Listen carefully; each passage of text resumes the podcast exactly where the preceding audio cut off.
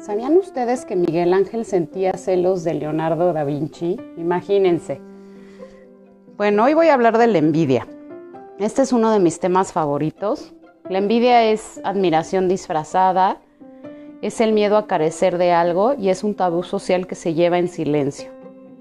De hecho, culturalmente hablando, existe la creencia de que si yo envidio algo soy una mala persona y, la verdad es que esta carencia nos lleva a no reconocer que la sentimos, pero el que no reconozcas que la sientes no te quita la emoción de sentirla. Entonces, pues yo creo que es más fácil trabajar con ella que negarla, ¿no?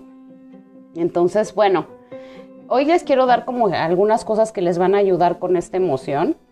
Digo, porque no se va a ir, entonces pues para que la puedan trabajar de la mejor manera.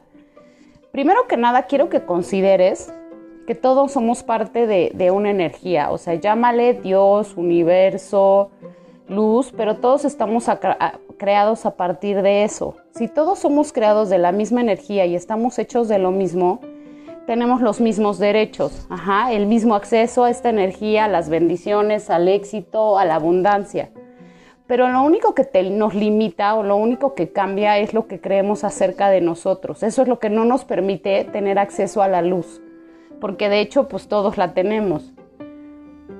Ahora quiero como darles unas sugerencias de qué pueden hacer para manejar esta emoción. Entonces, el número uno es aceptar que sientes envidia. O sea, no negarla, pues, o sea, al aceptar que tú estás sintiendo envidia, te ayudas a reconocer tus carencias y tus inseguridades. Después, escribe en una lista, o sea, las cosas que estás envidiando. Si reconoces cuáles son, vas a tener más claridad de trabajar en ellas, de sanarlas y de lograrlas. O sea, solamente haciéndote consciente de qué te hace falta o qué inseguridades o qué carencias vas a poderlas sanar. Ahora, esta parte me encanta. Habla bien de ti. O sea, ¿cuántas veces estamos siempre no, es que yo no soy buena para esto, es que a mí esto no se me da, es que yo esto no lo entiendo. O sea, enfócate en lo que haces bien, habla bien de ti, identifica qué haces bien, qué cualidades tienes, dónde te sientes seguro. O sea, cuál es tu talento. Todos tenemos un talento, identifícalo. Al final, quiero que tomes en cuenta lo que envidias y tus cualidades y escribe qué puedes hacer o qué pasos podrías dar para alcanzar eso que deseas. O sea, ¿qué miedos o qué retos hay que vencer y quién te puede ayudar con eso, no? Igual, por ejemplo, no sé, no eres muy bueno con la tecnología, pero tienes un amigo, un conocido que, que lo hace muy bien y puedes pedir ayuda o puedes pedir que te enseñe, ¿no? O sea, ese es un ejemplo de cómo puedes trabajar esas carencias o esas inseguridades que tienes. Ahora, quiero que te enfoques en tu luz, en tu brillo y en las cualidades que te hacen único, porque cuando uno pone atención en sí mismo, está aumentando su brillo y, es más probable o estás más cerca de lograr lo que deseas. O sea, si siempre estás fijándote en qué hace bien la otra persona, te dejas de ver a ti mismo y, creas como una energía negativa. Entonces, enfócate en ti, en qué quieres tú, hacia dónde vas, ¿no? Y por último, les quiero dejar una afirmación maravillosa y les voy a sugerir que cuando sientan envidia, o sea, apréndansela y repítala, porque es, eh, cambia muchísimo la energía, ¿no? Un poquito de lo que yo les decía, incluso la forma de hablar cambia mucho el, sentir de las cosas. Entonces la frase es, soy suficiente, me amo y me acepto. Gracias envidia por enseñarme lo que es posible para mí. Les recomiendo, esta, esta la, la tomé del podcast de, del podcast de Isabel, de Isa García, se las recomiendo muchísimo. Sobre todo tiene un episodio que se llama Tu brillo interior. Y bueno, pues que tengan un excelente día y espero que esto les ayude. Gracias.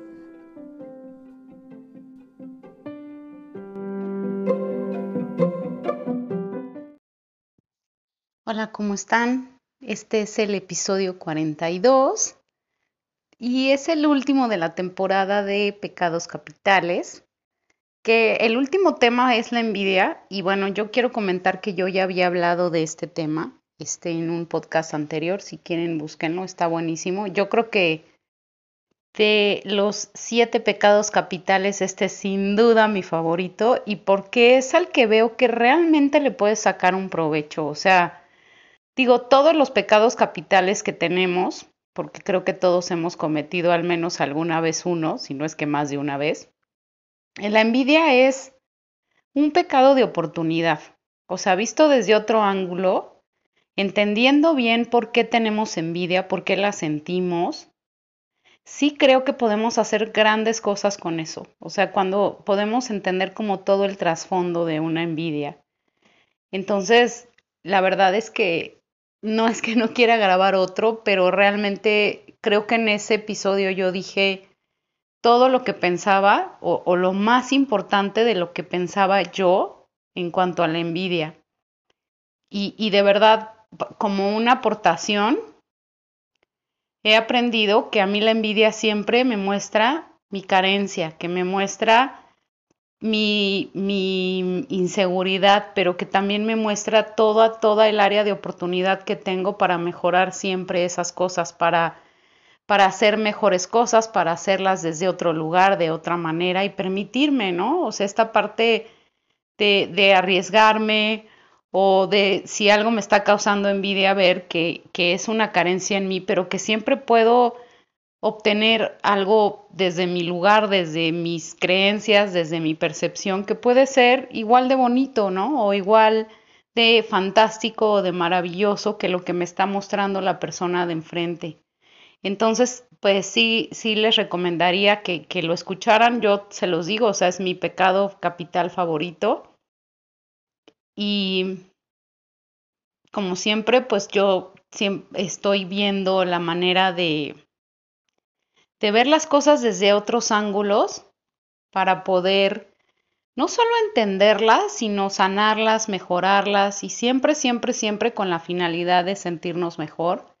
También aclaro que todos estos temas son temas que yo hablo desde mi experiencia de vida, desde mi perspectiva, desde mis creencias, desde mi historia familiar y que en ningún momento pretendo que yo, o sea, yo tener la verdad absoluta, sino que es un punto de vista en base a pues el tiempo que llevo viviendo en la tierra y el tiempo que llevo haciendo terapias y todas y todas las personas que he conocido durante todos estos años y que también me han ayudado, me han enseñado, me han dejado algo. Entonces, bueno, quiero agradecerles otra vez, en serio, sigo insistiendo que este podcast ha superado todas mis expectativas y, de lo que yo pensaba, de la intención que tenía cuando yo los grabé.